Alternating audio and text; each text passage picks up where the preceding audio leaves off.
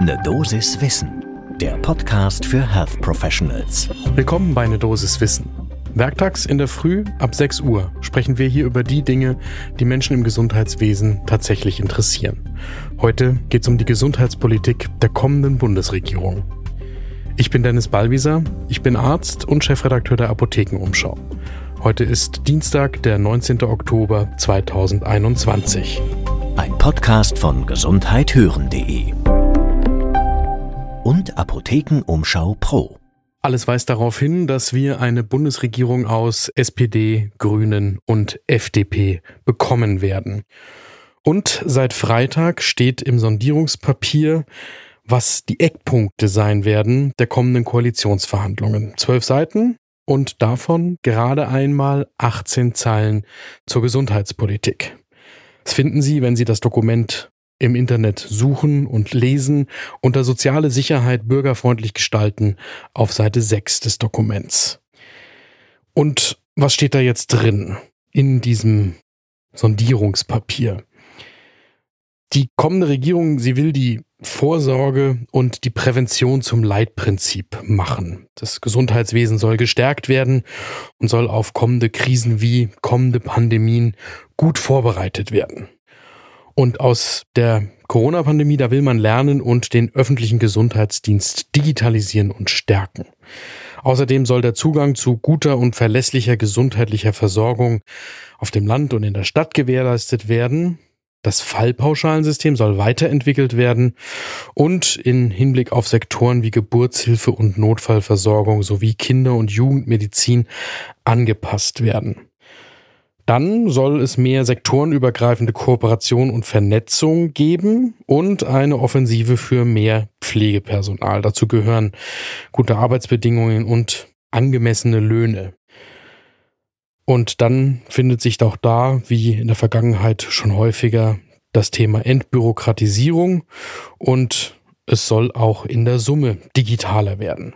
Das Wichtigste fehlt aber, eigentlich hätte man davon ausgehen können, dass das Thema Bürgerversicherung eine große Rolle spielt. Dem ist aber nicht so.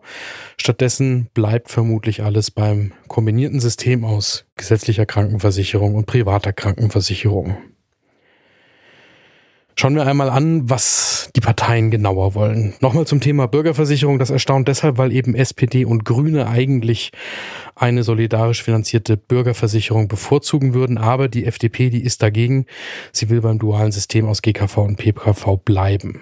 Das soll zwar vereinfacht werden, aber das System an sich bleibt erhalten. Bei den Fallpauschalen, großer Streitpunkt im gesamten Gesundheitswesen, sollen neue Ansätze geprüft werden. Teilweise sollen die Fallpauschalen vielleicht abgeschafft werden. Und allgemein sehen alle drei Parteien, dass bei der Finanzierung von Krankenhäusern etwas getan werden muss und dass das Fallpauschalensystem hier zu kurz greift. Das Riesenthema Pflege. Da geht es natürlich um gute Arbeitsbedingungen, den Bürokratieabbau und auch eine bessere Entlohnung, aber wie in absehbarer Zeit mehr Pflegekräfte ausgebildet oder aus dem Ausland ins Land geholt werden sollen, da fehlen natürlich hier im Stadium der Sondierungsgespräche noch die Details. Spannend wird es tatsächlich beim Thema Finanzierung von Krankenhäusern. Es geht einmal um die bedarfsgerechte Grundfinanzierung und dann aber auch um Anpassungen, wie sie zum Beispiel die FDP vorschlägt, bei der Vergütung von Qualität im Krankenhaussystem, um einerseits Fehlanreize durch eine Überversorgung zu vermeiden und andererseits die Krankenhäuser, die besonders gute Leistungen erbringen, zu belohnen. Und da wird es spannend sein, was das dann im Detail in den Koalitionsverhandlungen heißt, beziehungsweise wie das dann tatsächlich natürlich ausgestaltet wird im Regierungsalltag.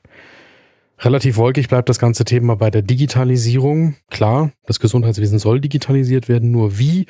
Darüber findet sich im Sondierungspapier eigentlich noch nichts. So, was heißt das zum Thema Gesundheit in diesem Stadium der Regierungsbildung, der kommenden Regierungsbildung? Einerseits noch ist das ehrlich gesagt nicht der große Wurf. Andererseits, im Moment ist ja auch noch alles offen, was die Koalitionsgespräche dann tatsächlich ergeben. Und spannend wird natürlich auch, wer dann am Ende das Gesundheitsressort bekommen wird, welche Partei einerseits und welche Person es dann leiten soll. Das Erstaunliche und das Ärgerliche ist eigentlich das, was auch die VDK-Präsidentin Verena Bentele sofort angemerkt hat. Die häusliche Pflege zum Beispiel, die kommt in diesem Sondierungspapier noch überhaupt nicht vor und ist gleichzeitig ein riesengesellschaftliches Thema. Und was Eugen Brisch von der Deutschen Stiftung Patientenschutz sofort angesprochen hat, es wird zwar viel über das Tempolimit auf den Autobahnen diskutiert, das jetzt auch nicht kommen wird, aber über die Notsituation von vier Millionen Pflegebedürftigen, da steht nichts in dem Papier. Was auch fehlt, ist die gesellschaftliche Debatte über die Arbeitsbedingungen im Gesundheitswesen von allen Beteiligten, gerade vom Nachwuchs, sowohl in der Pflege als auch im ärztlichen Dienst. Und da wäre definitiv mehr Engagement aller Parteien gefragt, nicht nur der kommenden Regierungsparteien, sondern auch der kommenden Opposition.